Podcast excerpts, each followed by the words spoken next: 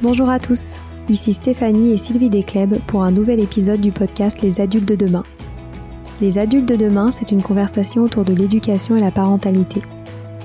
Comme le disait si bien Maria Montessori, l'enfant est l'avenir de l'homme et nous souhaitons ainsi vous donner des pistes de réflexion et de potentielles réponses pour offrir aux enfants le plus bel avenir. Alors si vous avez à cœur d'offrir la meilleure éducation aux enfants, ce podcast est fait pour vous. N'oubliez pas de nous suivre sur notre compte Instagram Les Adultes de Demain ou sur notre blog lesadultesdedemain.com.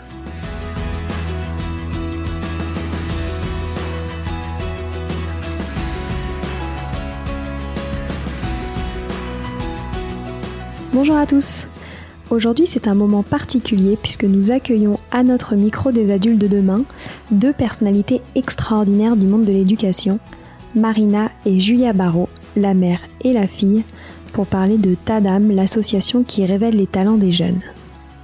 Agissant comme des colibris de l'éducation, elles nous expliquent comment à travers leurs ateliers, elles aident les jeunes à apprendre à se connaître et à comprendre les autres. Nous avons donc parlé de confiance en soi, de déscolarisation, des évolutions nécessaires de l'école et surtout du potentiel immense des jeunes.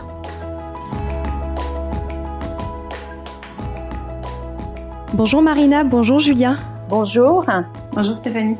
Nous sommes ravis d'échanger euh, avec vous aujourd'hui euh, pour une interview à quatre avec un deux duos mère-fille. Donc euh, c'est c'est une chouette expérience et on est super contente de de la faire avec vous et pour parler surtout de l'association Tadam. Donc pour démarrer, est-ce que vous pourriez nous rappeler toutes les deux votre parcours et surtout comment vous avez vécu vos scolarités respectives? Donc Marina, vous, je vous laisse démarrer. Oui, alors bon, moi je suis euh, une bonne élève. J'ai adoré l'école.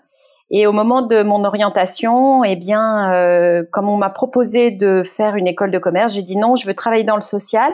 Et donc, euh, j'ai fait des études de psychomotricité. Et puis très rapidement, je me suis rendu compte que c'était pas exactement ce que je voulais. À l'époque, c'était simple. Je suis rentrée dans le monde de l'entreprise. J'ai commencé une une carrière, on va dire, commerciale, puis euh, managériale. Évidemment, je me suis un peu arrêtée au milieu en me disant, faut que, comme je complète cette formation de psychomotricité par une formation, euh, par un MBA à HEC, et puis euh, bah, j'ai continué avec un poste de direction générale. Et je me suis formée au coaching. Et puis, bah, après, on en parlera sans doute. j'ai décidé de créer Tadam. Julia, je te laisse euh, continuer. Euh, bah moi, pour ma part, j'étais aussi une bonne élève. C'est peut-être euh, un peu génétique, je sais pas. et euh, par rapport à ma, à ma scolarité, j'ai l'impression d'avoir un peu suivi une voie tracée justement, euh, parce que je pense que, enfin, moi, j'ai vécu le fait que quand on est bon élève, on suit un petit peu euh, ce qu'on appelle la voie royale, en tout cas euh, en France. Euh, donc voilà, j'ai fait une, un bac scientifique, une prépa et puis une grande école de commerce. Et, et après j'ai fait voilà des, des, stages dans des grandes entreprises et à la fin de à la fin de mon école, j'ai directement rejoint Tadam et on a directement créé l'association avec Marina. au niveau du vécu, je dirais pas que je l'ai bien ou mal vécu, je pense que je me posais pas énormément de questions en fait. C'était pas vraiment euh, voilà ni une souffrance euh, ni un plaisir. C'était un peu bah voilà il faut aller à l'école, c'est comme ça, c'est c'est le chemin qu'il faut prendre et euh, allons-y quoi. Hmm. Super. Et alors pourquoi est-ce que vous avez décidé de créer cette association et pourquoi l'avoir fait à deux? Alors pourquoi? Moi j'ai eu un vrai déclic quand en 2012, je lis un article qui indique que chaque année en France, 150 euh, 000 jeunes sont déscolarisés. Franchement, j'étais effarée. Je me disais, c'est pas possible que en France, on n'offre pas cette opportunité aux jeunes. Euh, il faut rétablir ça. Et donc, euh, l'idée a été au début de se dire, mais s'ils se déscolarisent, c'est parce qu'ils savent pas ce qu'ils veulent faire plus tard. Et puis, euh, d'une façon très naturelle, en fait, on s'est rejointe avec euh, Julia et on a décidé d'unir nos forces, effectivement, pour, euh, pour développer Tadam. Je sais pas, Julia, si vous voulez rajouter quelque chose. Bah, c'est vrai que moi, en fait, je me suis rendu compte que je me retrouvais pas dans les métiers auxquels me prédestinaient mes études. Notamment, je me rappelle d'un un peu un événement qui a un peu aussi fait le déclic, c'est quand je suis allée à ma soirée de remise de diplôme de mon école et que bah, j'avais pas mal de camarades de promo qui, qui étaient déjà dans des jobs, etc. Et puis en fait, euh, ça faisait pas du tout briller mes yeux, quoi, le marketing, euh, le la finance, etc. Je, je, me rendais compte que parce que je pensais qu'il allait me plaire, en fait, finalement, ça, ça, j'y trouvais pas de sens. Et après, je pense qu'il y a eu un second déclic quand j'ai vu ce qui se passait pour les jeunes lors du premier séjour auquel j'ai participé. Euh, j'ai trouvé ça vraiment magique en fait de voir le avant-après. Et je me suis dit mais euh, tous les jeunes devraient pouvoir avoir accès à ça parce qu'ils ont tous ce potentiel en eux de se découvrir, de révéler leurs talents et de prendre confiance en eux. Et c'est vraiment cette envie qui m'a animée durant toutes ces années, c'est de pouvoir l'offrir au plus grand nombre. Super. Et alors justement, est-ce que vous pourriez nous rappeler ce que fait l'association TADAM et quels sont euh, ses objectifs et sa mission? Alors, euh, la mission de TADAM, c'est vraiment de révéler le talent de chacune et chacun pour l'épanouissement de tous parce que euh, ben, vraiment de révéler son talent, ça permet à chacun de trouver sa voie et de construire un monde meilleur. C'est plus que trouver sa propre voie, c'est vraiment contribuer quand on est bien à sa place, on est heureux et on, participe à un monde meilleur. Donc euh, notre objectif, c'est vraiment d'impacter la vie du plus grand nombre.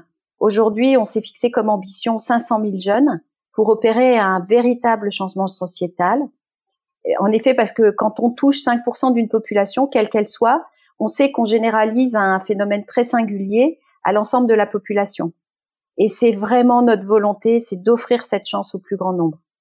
Julia, vous voulez rajouter quelque chose? Bah, Je pense qu'au niveau des objectifs, euh, c'est vraiment ça. Et après, moi, c'est comme un, effet secondaire positif que, que j'ai observé et que j'ai envie d'évoquer, parce que pour moi, il a toute sa place aussi.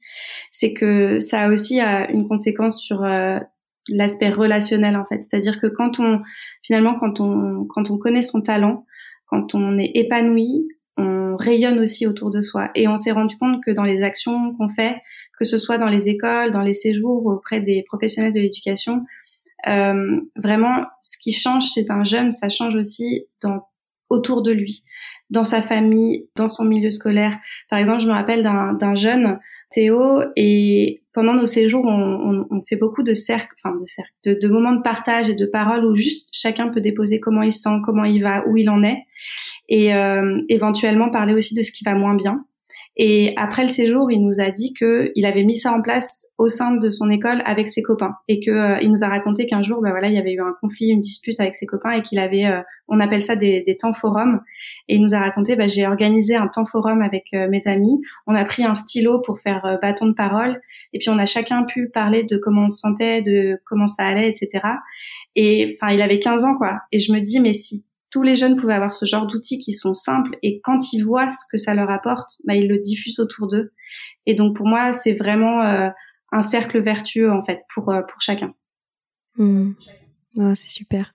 Et alors justement, vous parlez euh, des jeunes. Julia, est-ce que vous pourriez nous rappeler qui est votre cible? Quel âge ont ces jeunes que vous touchez? Alors, on touche les jeunes à partir de la sixième jusqu'à 25 ans environ en fait, euh, on, se rend compte que la méthode qu'on a qu'on a créée, elle est assez universelle. C'est-à-dire que évidemment, nous on l'applique euh, aux jeunes parce qu'on pense que c'est la priorité numéro un, mais quelque part, euh, ça ça fonctionne pour tout le monde. D'ailleurs, on a aussi expérimenté des ateliers adultes, ça fonctionne aussi bien. Et pour pour faire ça, pour toucher ces jeunes, ben, on s'appuie sur tous ceux qui sont à leur contact au quotidien, donc aussi bien les enseignants que directement les jeunes. Donc c'est pour ça que vraiment, et c'est sur ça qu'on va s'appuyer pour toucher ces 500 000 jeunes, c'est aussi de s'appuyer sur, euh, bah voilà, un enseignant, il va avoir entre 100 et 150 élèves par an. Donc forcément, la démultiplication, elle est beaucoup plus forte que nous, même avec tout, tout ce qu'on tout ce qu'on fait pour toucher 500 000 jeunes, ça, ça nous demanderait euh, beaucoup plus de travail. Hmm. Ouais, je comprends. Et après, euh, juste pour euh, pour ajouter, euh, souvent les gens nous disent mais c'est quel c'est quel type de jeunes que vous, enfin qui a besoin de vous en fait? Quels sont ces jeunes? Et bon, alors moi ma réponse c'est tous et toutes. Parce que en fait, voilà, on est intervenu dans des dans des REP plus aussi bien que dans des dans des milieux beaucoup plus favorisés, etc. Et en fait, chacun à son niveau a besoin en fait de ces apports. Parce que aujourd'hui euh, c'est vraiment très rare pour les jeunes de se connecter à ça, de réfléchir sur eux, de d'identifier ce qu'ils ressource, ce qui fait son sa, son unicité, etc. Donc vraiment à tous les niveaux, que ce soit, enfin, au niveau de la confiance en soi, du relationnel avec les autres, des problèmes de conflit, d'agressivité, de, de de harcèlement, etc. Enfin, on sait bien que le harcèlement, ça touche euh, toutes les toutes les classes sociales, euh, tous les âges, etc. Donc vraiment, c'est il y a vraiment cet aspect universel pour moi qui qui fait notre euh, aussi notre particularité. Oui, c'est certain. Et euh, Marina, tout à l'heure, vous avez parlé de la déscolarisation des jeunes. Peut-être que vous pourriez nous en parler un peu plus et notamment pourquoi est-ce qu'on arrive à un chiffre aussi important en France? Qu'est-ce qu'il faudrait changer pour que pour qu'on arrive à faire diminuer euh, ce chiffre qui est assez alarmant? Alors, chiffre très très alarmant. Et puis, je pense qu'avec ce qu'on vient de vivre l'année dernière et ce début d'année, on va avoir un effet euh, qu'on peut tout à fait euh, envisager comme euh, très important. En fait, quand j'ai créé Tadam, euh, c'est ce que je disais tout à l'heure, je pensais que les jeunes se déscolarisaient parce qu'ils ne savaient pas ce qu'ils voulaient faire plus tard et donc ils n'avaient pas de sens à être à l'école. En fait, évidemment, les raisons sont bien plus complexes, bien plus diverses. Et les, ce qu'on sait, c'est que les principaux facteurs de décrochage scolaire liés à l'école, évidemment, il y a tout, il y a bien d'autres contextes, bien d'autres raisons qui ne sont pas liées à l'école, mais les, les principaux facteurs, c'est vraiment lié à des expériences scolaires qui sont négatives, où les jeunes vont se décourager, où il va y avoir des échecs parce que les, les, les apprentissages et les modalités d'apprentissage sont très différentes. Euh, il y a aussi des orientations qui sont subies, contraintes. Et puis, il y a aussi euh, souvent un contexte scolaire qui est difficile, défavorable, avec un climat scolaire qui est contraignant pour les jeunes, qui est négatif. Évidemment, euh, tout ce qui est, vous, vous, le savez tout aussi bien que nous, des pratiques pédagogiques qui ne sont pas valorisantes, qui ne sont pas différenciées. Et euh, bah, je pense que l'éducation nationale fait ce qu'elle peut pour le plus grand nombre, mais bah, quand on est différent, c'est un peu plus complexe. Et c'est vrai que moi, j'ai été effarée de ces 150 000, mais surtout, je vois le préjudice, qu'il soit social, qu'il soit psychologique, familial, sur les jeunes, sur leur écosystème et sur leur vie en fait. Hier, j'ai échangé avec un inspecteur d'académie et il me disait euh, ce qu'on fait vivre parfois aux jeunes, mais ça a un préjudice sur toute leur vie et on le sait, c'est vrai. Au-delà de l'aspect euh, financier, puisque un jeune déscolarisé va coûter 230 000 euros à la société durant toute sa vie, il y a un vrai préjudice au niveau personnel, familial, social, sur lequel on doit évidemment se mobiliser. Alors, euh, je vais laisser Julia euh, parler de ce qu'il faudrait changer à l'école parce que j'aime l'entendre parler de ça. Alors, moi, c'est vrai que je le disais tout à l'heure, je me suis pas posé beaucoup de questions quand j'étais à l'école. Et c'est vrai que parfois j'entends les jeunes parfois un peu révoltés dire mais ça, ça me va pas, ça, ça me convient pas, il faudrait que ce soit comme ça et je suis toujours très admirative de voir la conscience qu'ils ont. Ils savent en fait, ils savent ce dont ils ont besoin, ils savent ce qu'il faudrait changer. On fait un exercice pendant nos, ateliers qui s'appelle la semaine idéale et on leur demande de réfléchir à ce serait quoi en fait la semaine idéale pour vous. Donc euh, n'hésitez pas, tout est possible, inventez votre école, inventez vos matières et c'est toujours un émerveillement et une, une admiration pour moi de voir toutes les idées qu'ils ont et qu'ils ont toutes les clés en main. Donc moi c'est vrai que je trouve en toute honnêteté qu'il faudrait changer pas mal de choses. Mais en premier lieu, je dirais, je, suis persuadée que dès le plus jeune âge, il faudrait donner des outils aux enfants pour apprendre vraiment à mieux se connaître et à mieux comprendre les autres. Parce que ces outils, on l'a vu, nous, on, a vraiment utilisé des outils qui sont traditionnellement utilisés pour les adultes, donc euh, notamment de coaching. Peut-être on en parlera un peu plus tard. Mais ils comprennent tout, c'est-à-dire que euh, parfois les gens nous disent mais euh, comment vous faites pour leur expliquer tout ça? C'est quand même un peu complexe, etc. Mais ils comprennent en fait tout de suite et, dès le plus jeune âge, c'est-à-dire bon nous on a été jusqu'à 8 ans, mais je suis sûre qu'on pourrait adapter pour aller encore plus bas. D'ailleurs, on a des gens conformes qui nous disent ah moi je l'ai fait avec mes enfants à 6 ans déjà, elle était capable de, etc. Donc vraiment euh, ces outils-là, bah, pourquoi je fonctionne comme ça, pourquoi je me mets en colère, pourquoi j'ai peur, pourquoi je me suis disputée, c'est quoi les enjeux?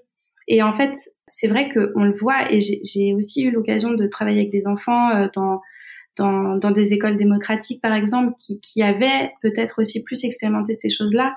Et vraiment, il y a une maturité émotionnelle qui est, euh, qui est beaucoup plus forte. Et donc vraiment pour moi ça ça a un impact global, c'est-à-dire d'abord pour leur propre bien-être. Bah oui, parce qu'un enfant qui va à l'école sans peur au ventre, sans angoisse, sans se mettre un masque avant de partir parce qu'il faut être comme ci, il faut être comme ça, il est mieux, pour améliorer les relations avec les autres, mais aussi pour favoriser les apprentissages, parce que finalement, un enfant qui stresse, un enfant qui est pas bien dans sa peau, il peut pas apprendre. Évidemment, il peut apprendre au niveau court terme et réviser pour l'examen du lendemain, mais l'apprentissage longue durée, et aujourd'hui c'est prouvé, ça s'appuie sur des expériences euh, de plaisir en fait, euh, de jeu, de, joie. Et euh, donc pour moi, c'est comme la première chose à faire pour aller plus loin. Donc voilà, je pense que la plupart des sujets de mal-être chez les jeunes, ils viennent vraiment de cette méconnaissance d'eux-mêmes et, et, et, même quand, au-delà de la méconnaissance, c'est d'accepter d'être soi-même. Et c'est vrai que c'est un âge où euh, on se contorsionne énormément pour euh, ressembler aux autres, pour rentrer dans un moule. Et moi, je suis toujours touchée quand je vois les jeunes se, se redécouvrir eux et les autres et, et prendre quand, quand, je vois les jeunes par exemple bon sur une semaine de séjour mais ça se passe même sur un atelier de trois heures je les vois changer physiquement en fait du lundi au vendredi c'est-à-dire ils arrivent lundi et puis ils se regardent tous un peu en chien de faïence en essayant un peu d'être le moins possible euh, euh, en relief en fait. Le moins possible différent pour justement dire ok qu'est-ce que qu'est-ce qui va se passer ici? Et petit à petit je les vois mais prendre leur puissance leur ampleur et montrer qui ils sont. Et quelque part, alors ça fait un peu euh, peut-être idéaliste de dire ça, mais je dis souvent, mais à la fin d'un séjour, ils s'aiment tous et toutes. C'est-à-dire évidemment, enfin il y a des affinités, il y a des, des, amitiés plus, plus plus fortes qui se créent, mais chacun s'est découvert tel qu'il ou elle était et, et s'apprécie pour ça. Et, et apprécie les autres aussi de lui avoir permis de prendre cette place. Et je suis persuadée que c'est quelque chose qui est possible au quotidien dans nos vies et ça commence à l'école. Si les enfants ils expérimentent ça dès le plus, dès le plus jeune âge, ils pourront le mettre en place. Enfin, je, me répète un peu, hein, mais ils pourront le mettre en place demain dans leur environnement familial, mais professionnel, parce que finalement c'est ça aussi, c'est préparer les citoyens de demain, les entreprises de demain pour euh, pour un monde plus en paix et plus euh, plus joyeux aussi tout simplement. Mmh, c'est certain. Et est-ce que vous pourriez nous expliquer justement comment se déroulent vos ateliers, vos séjours et qu'est-ce que vous proposez concrètement? Alors, euh, comment ça se passe concrètement? Euh, notre euh, notre démarche, elle s'inscrit dans un processus et évidemment c'est variable en fonction de la durée. Tout à l'heure, Julia parlait d'un atelier de trois heures, mais on organise aussi des séjours de cinq jours. Et en fait, on intègre toujours les mêmes ingrédients. On commence toujours par définir un cadre protecteur grâce à quatre accords de fonctionnement que sont la bienveillance, l'écoute, la co-responsabilité et la confidentialité. Donc ça, c'est vraiment très important, c'est les bases de notre fonctionnement. On a toujours aussi des activités de mise en énergie, des activités où on va bouger avec le corps. Et c'est vraiment très important parce que chacun va pouvoir finalement au cours de ces activités trouver sa place. Il y a euh, à chaque fois des apports théoriques donc on s'appuie sur euh, l'approche neurocognitive et comportementale, qui est une méthode basée sur les neurosciences et qui permet vraiment, cette méthode permet de la compréhension de soi et des autres, avec des expérimentations. C'est toujours, on expérimente tout ça. Euh, on utilise des activités euh, liées au corps, de l'impro, de la création de clips, etc. Et à chaque fois, ils vont expérimenter ce qu'ils ont appris au niveau théorique, voire même, ils vont le découvrir par le corps et après avoir l'explication théorique. Il y a vraiment une participation de chacun et chacune à ces activités. On a également des, activités, on a rajouté des activités euh, liées à la compréhension et comment apprivoiser le stress. Julia parlait tout à l'heure des temps forums, donc il y a vraiment des moments d'intériorité et de partage des ressentis. C'est important pour, nous vraiment qu'ils puissent se connecter à eux et qu'ils puissent voir où ils en sont, voir le partager s'ils en ont envie et poser des choses qui parfois sont vraiment très complexe. Et nous, on a été aussi très, très étonnés, admiratives et admiratifs de ce qu'ils peuvent poser comme difficulté et voir comment parfois à 15 ans, ils ont déjà des valises qui les encombrent. Et le fait de pouvoir le poser, vraiment, ça leur, ça leur permet d'aller beaucoup mieux. Et tout ça, on le fait vraiment dans la joie, le positif, la valorisation de chacun, la valorisation de la différence, des complémentarités ce n'est que de la valorisation pendant l'espace où on va être avec eux. Donc globalement, ça, ça se présente comme ça. On organise des ateliers et des séjours, que ce soit pendant les vacances scolaires ou des ateliers et des séjours également euh, pendant euh, la période scolaire dans les établissements scolaires. On va jusqu'à des classes vertes d'orientation où avec les enseignants, on crée le dispositif qui va permettre aux jeunes de mieux se connaître. Et euh, récemment, on a fait une classe verte d'orientation où, quand on a fait un point au mois de décembre, on l'a faite en septembre, et quand on a fait un point en décembre avec la direction de l'établissement, elle nous a dit c'est la première année que je n'ai aucun problème avec mes troisièmes. Donc euh, c'est vraiment euh, ce qui va permettre euh, d'aller mieux pour chacun. Donc compte tenu de tout ça, on a décidé, vous l'avez compris, de former les enseignants. On en reparlera peut-être tout à l'heure, justement pour transmettre nos outils, transmettre notre méthode et faire d'une pierre deux coups, parce que je pense que bah, les enseignants ont besoin aussi pour leur développement professionnel de bénéficier de ces outils. En tout cas, c'est ce qu'ils nous disent. Et ça permet également, puisque notre priorité c'est les jeunes, de toucher, d'impacter les jeunes pour qu'ils se révèlent, qu'ils se connaissent mieux et qu'ils prennent confiance en eux. C'est génial, ça donne envie. et venez, venez. Est-ce que justement vous pourriez nous parler? Est-ce que vous pourriez nous parler euh, de la formation des enseignants? Comment ça se passe et euh, quel retour vous avez de la part euh, des enseignants à ce sujet? Alors en fait, ce qui s'est passé, c'est que on a commencé par des séjours. Vous l'avez compris, moi en 2012, je lis cet article. En 2013, je réunis des jeunes et puis je suis bluffée par ce qui se passe en fin de semaine, de ce que les jeunes disent, de ce que les parents nous disent après, des feedbacks. Donc très vite, on se dit, bah, ok, il faut aller dans les écoles maintenant. Tout ça, c'est bien beau, mais il faut l'offrir au plus grand nombre. Et donc, on va dans les écoles. On commence par un atelier dans des classes de 3 UPE2A. Ce sont des classes qui accueillent les primo-arrivants, donc des jeunes qui ne parlent pas vraiment français. Et puis euh, après, très vite, on va dans des classes euh, de SECPA, des classes en grande difficulté d'apprentissage, et euh, à Montfermeil, parce que bah, ça nous permet aussi de tester notre méthode. Et les résultats sont toujours euh, pareils. Euh, vraiment, on, a, on, on, perçoit une meilleure confiance en eux. On s'aperçoit qu'ils se connaissent mieux, que le climat de classe a complètement évolué, que des, des relations qui étaient tendues, des relations qui étaient vraiment difficiles, en particulier entre les garçons et les filles, deviennent vraiment beaucoup plus faciles, beaucoup plus cordiales. L'ambiance de classe est complètement différente. Et donc les enseignants nous disent, bah, ce serait bien que vous veniez tous les jours. Ce à quoi on leur dit, bah, on va vous former. Et ça commence comme ça en fait. Et donc en fait, on forme les enseignants. Et aujourd'hui, vraiment, on est très très fiers de pouvoir dire que dans une classe SECPA de troisième à Montfermeil, on obtient des résultats que ce soit au niveau du brevet avec un taux de réussite qui est passé de 30% à 70% et surtout un niveau d'orientation choisi où on est à 100% d'orientation choisie et un taux d'absentéisme qui a fondu au soleil. Tout ça vraiment grâce à une vraie coopération avec les équipes pédagogiques. Donc bon bah ça c'est la très belle histoire. On arrive, on est financé par une fondation qui connaît déjà l'établissement. La première année, bah, on a trois personnes autour de la table qui sont des gens super motivés, des profs qui veulent vraiment bénéficier de tout ça. Et puis l'année d'après, quand ils voient les résultats, on a 25 personnes autour de la table qui se décident à se former, où vraiment ça change l'ambiance, les parents reviennent aux réunions de profs. Enfin, on a vraiment des super résultats.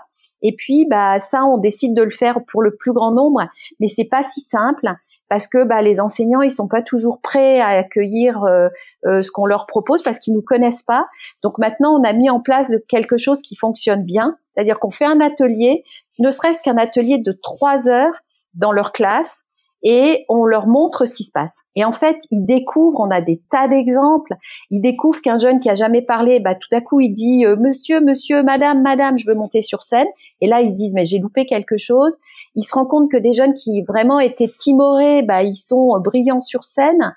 Donc, euh, en fait, là, ils sont OK pour nous écouter. Et là, ils nous écoutent. Et là, on a en fait développé une formation qui était vraiment faite pour eux. Parce que on s'est dit ok on va leur transmettre nous ce qu'on a appris, nous ce qu'on a utilisé, et ben on va leur transmettre. Et on est au plus près de leurs besoins et donc on a adapté la formation professionnelle qu'on avait faite pour l'ensemble des professionnels de l'éducation, on a réduit le nombre, on l'a fait de façon différente pour que en fait ils puissent se l'approprier, donc comme d'habitude la vivre, parce que quand ils la vivent pour eux, et eh ben évidemment après ils ont à cœur de la faire vivre à leurs à leurs élèves. Et c'est ça qui est fondamental pour nous. Et d'ailleurs tout à l'heure quand on préparait, on reprenait un un témoignage d'un enseignant qui disait euh, bah voilà moi au début je suis venu pour euh, avoir des outils pour mes élèves mais finalement c'est moi qui me suis transformée évidemment quand la personne se transforme elle utilise des méthodes euh, différentes en fait on opère un changement de regard qui qui permet un changement de comportement puis peut-être si, je peux euh, rajouter. Ouais, ouais, bien sûr, allez-y, euh, allez-y, Julien. Oui, c'était juste pour euh, pour rebondir par rapport à, à, à notre à notre formation, c'est-à-dire que ce qu'on ce qu'on fait en formation, c'est vraiment de la même façon que ce qu'on fait avec les jeunes, c'est-à-dire que vraiment notre démarche que qu'on a éprouvé et affiné depuis huit ans, elle s'appuie sur vraiment trois fondamentaux qui sont la méthode tête cœur corps que vous avez déjà partagé euh, Marina, donc vraiment la tête pour euh, avec l'ANC, l'approche neurocognitive et comportementale pour comprendre le cœur pour vivre avec aussi ce pour, pour euh, comment dire pour vivre dans un climat vraiment qui favorise le dévoilement avec justement ces accords de fonctionnement et puis le corps basé sur le fait de justement de, de vivre des, des, comment dire des ateliers corporels. La deuxième, le deuxième pilier, c'est le collectif parce que ça, euh, voilà, aujourd'hui il y a beaucoup d'accompagnement individuel. Nous, on s'appuie vraiment sur le collectif parce que les jeunes, ils ont vraiment tellement de choses à s'apporter les uns avec les autres. Et c'est exactement pareil dans les formations professionnelles. Et le dernier pilier, c'est l'expérimentation. Parce que euh, nous, on croit vraiment beaucoup au fait de d'ancrer les choses dans, dans la vraie vie en fait et dans le corps. Parce qu'aujourd'hui, on a une éducation qui est très tête et qui vaut ce qu'elle vaut, enfin je veux dire c'est très important, et qui parfois a du mal à se transformer dans quelque chose de concret. Donc euh, voilà, et ça c'est vraiment, c'est-à-dire les adultes qui suivent notre formation, faut savoir une chose, c'est qu'ils vivent tout ce que les jeunes vivent aussi. C'est pour nous essentiel d'avoir vécu les choses avant de pouvoir les transmettre, et c'est vraiment, je pense en ça qu'on apporte quelque chose de différent par rapport aux formations euh, habituelles et qui nous est vraiment reflété par les, enseignants parce que pareil, exactement comme les jeunes, on les voit se transformer au fur et à mesure de cette formation. Hmm, c'est super. Sylvie, tu veux peut-être euh, ajouter quelque chose euh, à ce sujet? Parce que je te vois sourire depuis tout à l'heure, donc je vais te laisser quand même un petit peu participer. Bah oui, tout à fait, parce que moi, je, je trouve formidable euh, ce que vous avez fait, parce que depuis euh, plus de 30 ans, déjà, j'avais, j'ai créé euh, cette école parce que justement, je voulais pas que l'on mette mes enfants déjà en premier dans un moule, parce que pour moi, justement, le moule tue la, la révélation de la vraie personnalité de chacun et justement des talents de chacun. Et pour moi, c'était vraiment très important que de conserver ces personnalités différentes, ces, ces talents différents, ces compétences différentes, pour que justement chacun trouve sa voie. Et puis après, j'ai été euh, toujours très préoccupée par le problème de l'échec scolaire, de voir des, enfants qui, qui, depuis tout petit euh, ont des mauvaises notes, des mauvais bulletins, donc euh, perdent totalement confiance en eux, parce que je, trouve qu'on est malheureusement trop, ils sont trop souvent notés sur sur leur relation en, en, maths et en le résultat en maths en français, et alors qu'il y en a qui ont des talents extraordinaires qui du coup les ignorent, perdent totalement confiance en eux, donc euh, les finissent par même euh, ne plus croire en eux, donc ne, ne révèlent pas du tout ces talents.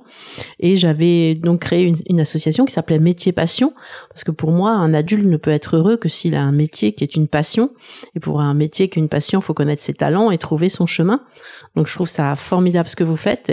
Et aujourd'hui, il y a un nouveau gros gros souci pour moi, c'est la phobie scolaire.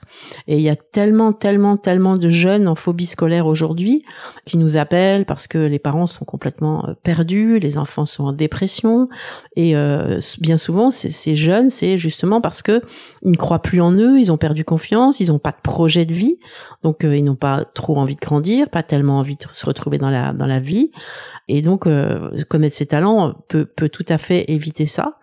Et puis il y a un sujet ben, qui est actuel, dont vous avez parlé tout à l'heure, c'est euh, avec ces deux années que l'on a vécues.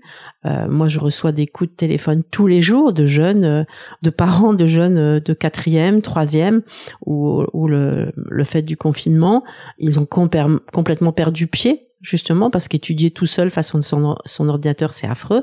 Les parents sont en conflit avec eux en leur disant travail, travail, travail, mais ils, ils n'ont plus envie de travailler, ils ont décroché.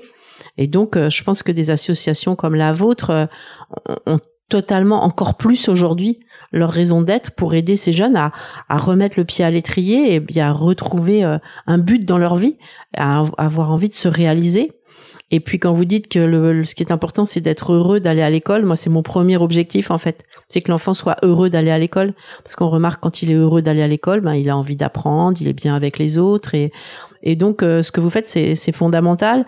Et euh, une dernière chose, c'est quand vous dites qu'ils ont une maturité euh, très jeunes. Nous, on met en place des ateliers euh, dans ma classe à partir de 5 ans, 6 ans, pour mieux, pour justement les aider à mieux se connaître, leur trouver des outils aussi pour pour bien se connaître, pour accepter d'être différents, pour euh, se rendre compte que la richesse de l'autre est fondamentale. Et ce qu'ils peuvent dire à 5 ans, 6 ans, 7 ans, 8 ans, 9 ans, mais c'est absolument extraordinaire. Et donc euh, vraiment, moi, je trouve ça formidable ce que ce que vous faites en, en intervenant dans dans les établissements un peu partout. Merci beaucoup euh, Sylvie. Et peut-être, euh, peut-être euh, Marina ou Julia, vous pourriez justement nous illustrer ce que tous les bienfaits que vous procurez à ces jeunes en nous partageant une anecdote sur un élève qui s'est révélé grâce à vos ateliers ou à vos séjours. D'abord, je voudrais vous remercier Sylvie pour ce que vous avez dit parce que moi vraiment je partage tellement tout ça et je me dis que finalement on peut faire quelque chose. Moi, ce que je voudrais dire, c'est que on peut ah faire quelque chose. Euh, on peut intervenir avec euh, des choses qui sont simples, pas forcément faciles à appliquer, mais simples. Et c'est ça, c'est que bon, d'abord ils ont euh, cette capacité euh, et cette plasticité cérébrale qui leur permet vraiment de, de switcher, de se transformer. Des, des anecdotes, on en a des milliers. Je vais laisser Julia en raconter quelques-unes, mais on sait que c'est possible. On sait que même un jeune qui est déscolarisé, évidemment, c'est plus difficile. Nous, on est vraiment en action pour prévenir le décrochage scolaire, mais on a aussi quelques jeunes qui sont venus, qui ont décroché, des jeunes qui ont complètement perdu foi dans leur capacité. Ils ont même pas 20 ans et ils disent ma vie est fichue. Donc voilà, on peut faire quelque chose et ils ont cette capacité à rebondir. Vraiment. Et merci pour euh, pour vos félicitations et bravo pour ce que vous faites aussi parce que on œuvre toutes et tous pour euh, la même chose, pour que pour le monde de demain et pour que nos jeunes, pour éviter ce gâchis de talent, quoi. C'est incroyable. Julia, une petite anecdote. Oui, une petite anecdote. Bah oui, c'est vrai qu'on en a, faut pas trop nous lancer parce qu'on en a plein.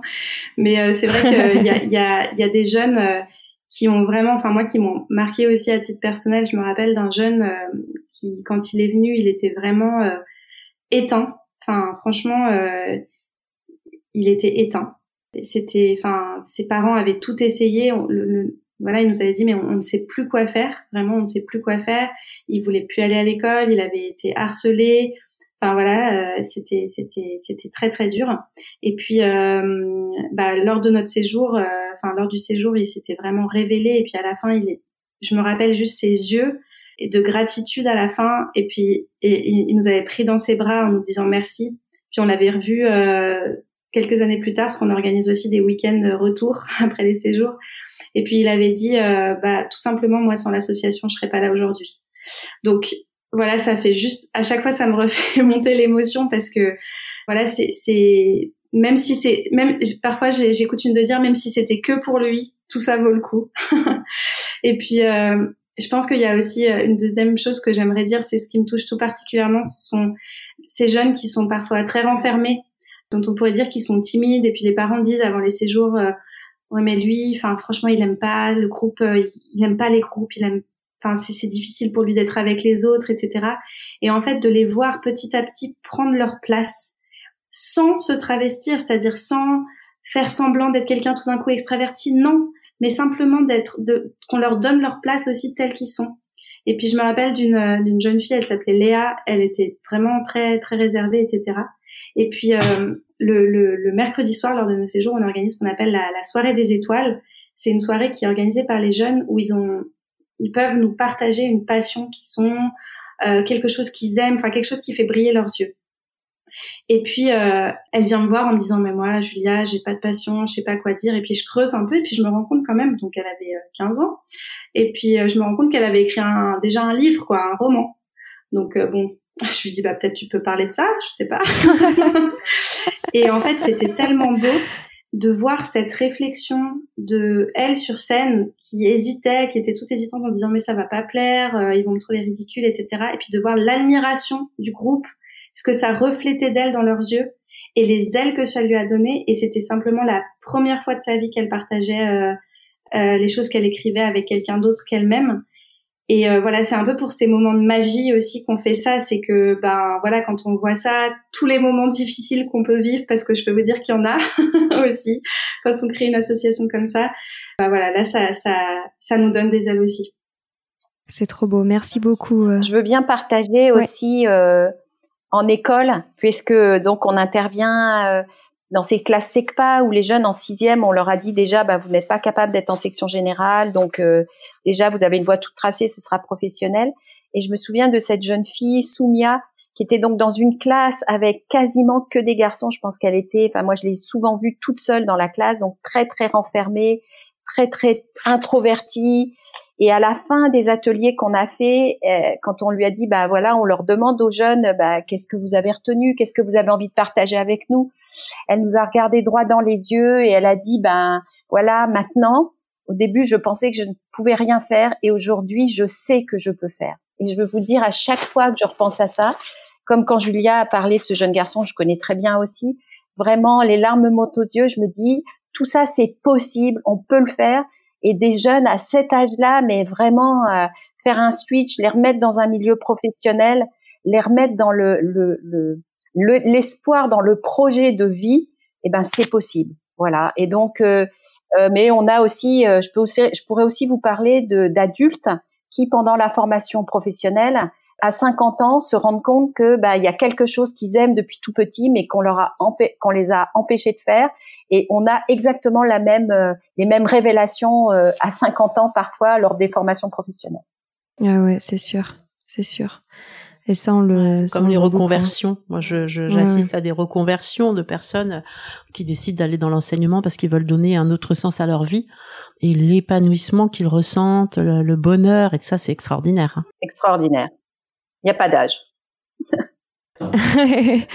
bon alors malheureusement on arrive déjà à la fin et on s'est dit plein de choses euh, super passionnantes. J'aimerais continuer à parler des heures avec vous.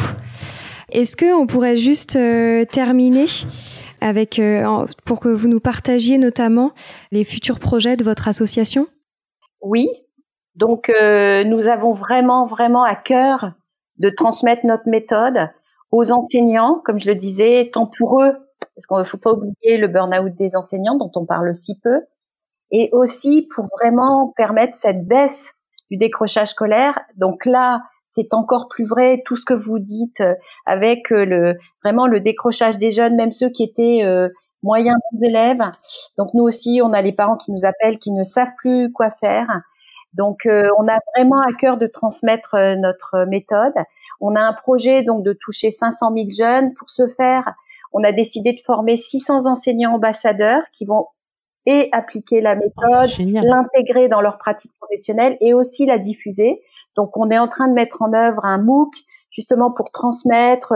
Tout le monde est mobilisé. Enfin moi voilà, ce qui m'importe, c'est que on puisse le transmettre au plus grand nombre pour que on, change enfin les choses et qu'on change évidemment euh, l'aspect éducation et donner des outils aux enseignants qui vraiment ont à cœur de, de les avoir parce qu'ils savent qu'ils en ont besoin et en même temps d'avoir un impact sur la société parce que comme on l'a dit bah voilà des adultes heureux euh, ça crée un monde meilleur euh, et ça crée euh, du bonheur et voilà on, on est là euh, tel des colibris parce qu'on sait que on apporte notre pierre à l'édifice et bien tel des colibris œuvrer pour un, pour ce monde meilleur. Super. Magnifique bah merci beaucoup euh, bravo encore pour tout ce que vous faites et on est vraiment super contente d'avoir partagé ça à nos auditeurs. On restera euh, bien entendu euh, en contact parce que je suis sûre qu'il y a plein de belles choses à faire encore euh, ensemble. Mais en tout cas, je voulais vous remercier pour votre temps et pour ce partage d'une grande générosité. Merci beaucoup à vous. Merci à vous. Voilà, c'est fini pour aujourd'hui. On espère que cet épisode vous a plu. Avant de se quitter, on a quand même besoin de vous. Si après avoir écouté cet exposé, vous ressortez avec plein d'idées pour apporter le meilleur aux enfants, n'oubliez pas de nous laisser 5 étoiles et un petit commentaire sur Apple Podcast, sur iTunes ou toute autre plateforme d'écoute de podcast. Cela nous aidera à mieux ressortir et surtout à nous motiver pour continuer cette aventure ensemble. Si vous avez des suggestions, des idées de thèmes, des questions à poser, n'hésitez pas à nous contacter sur les réseaux sociaux, Instagram ou LinkedIn, en tapant les adultes de demain. Nous serions ravis d'échanger avec vous. Si vous souhaitez en savoir davantage sur Sylvie, je vous invite vraiment à aller voir son blog sylvidescleb.com ou à la suivre sur Instagram en allant sur son profil sylvidesc, D-E-S-C, Montessori. Enfin, si vous souhaitez en savoir plus sur le calendrier des prochaines formations Montessori, rendez-vous sur www.apprendre-montessori.fr. On a hâte de vous retrouver vite et à très bientôt sur les adultes de demain.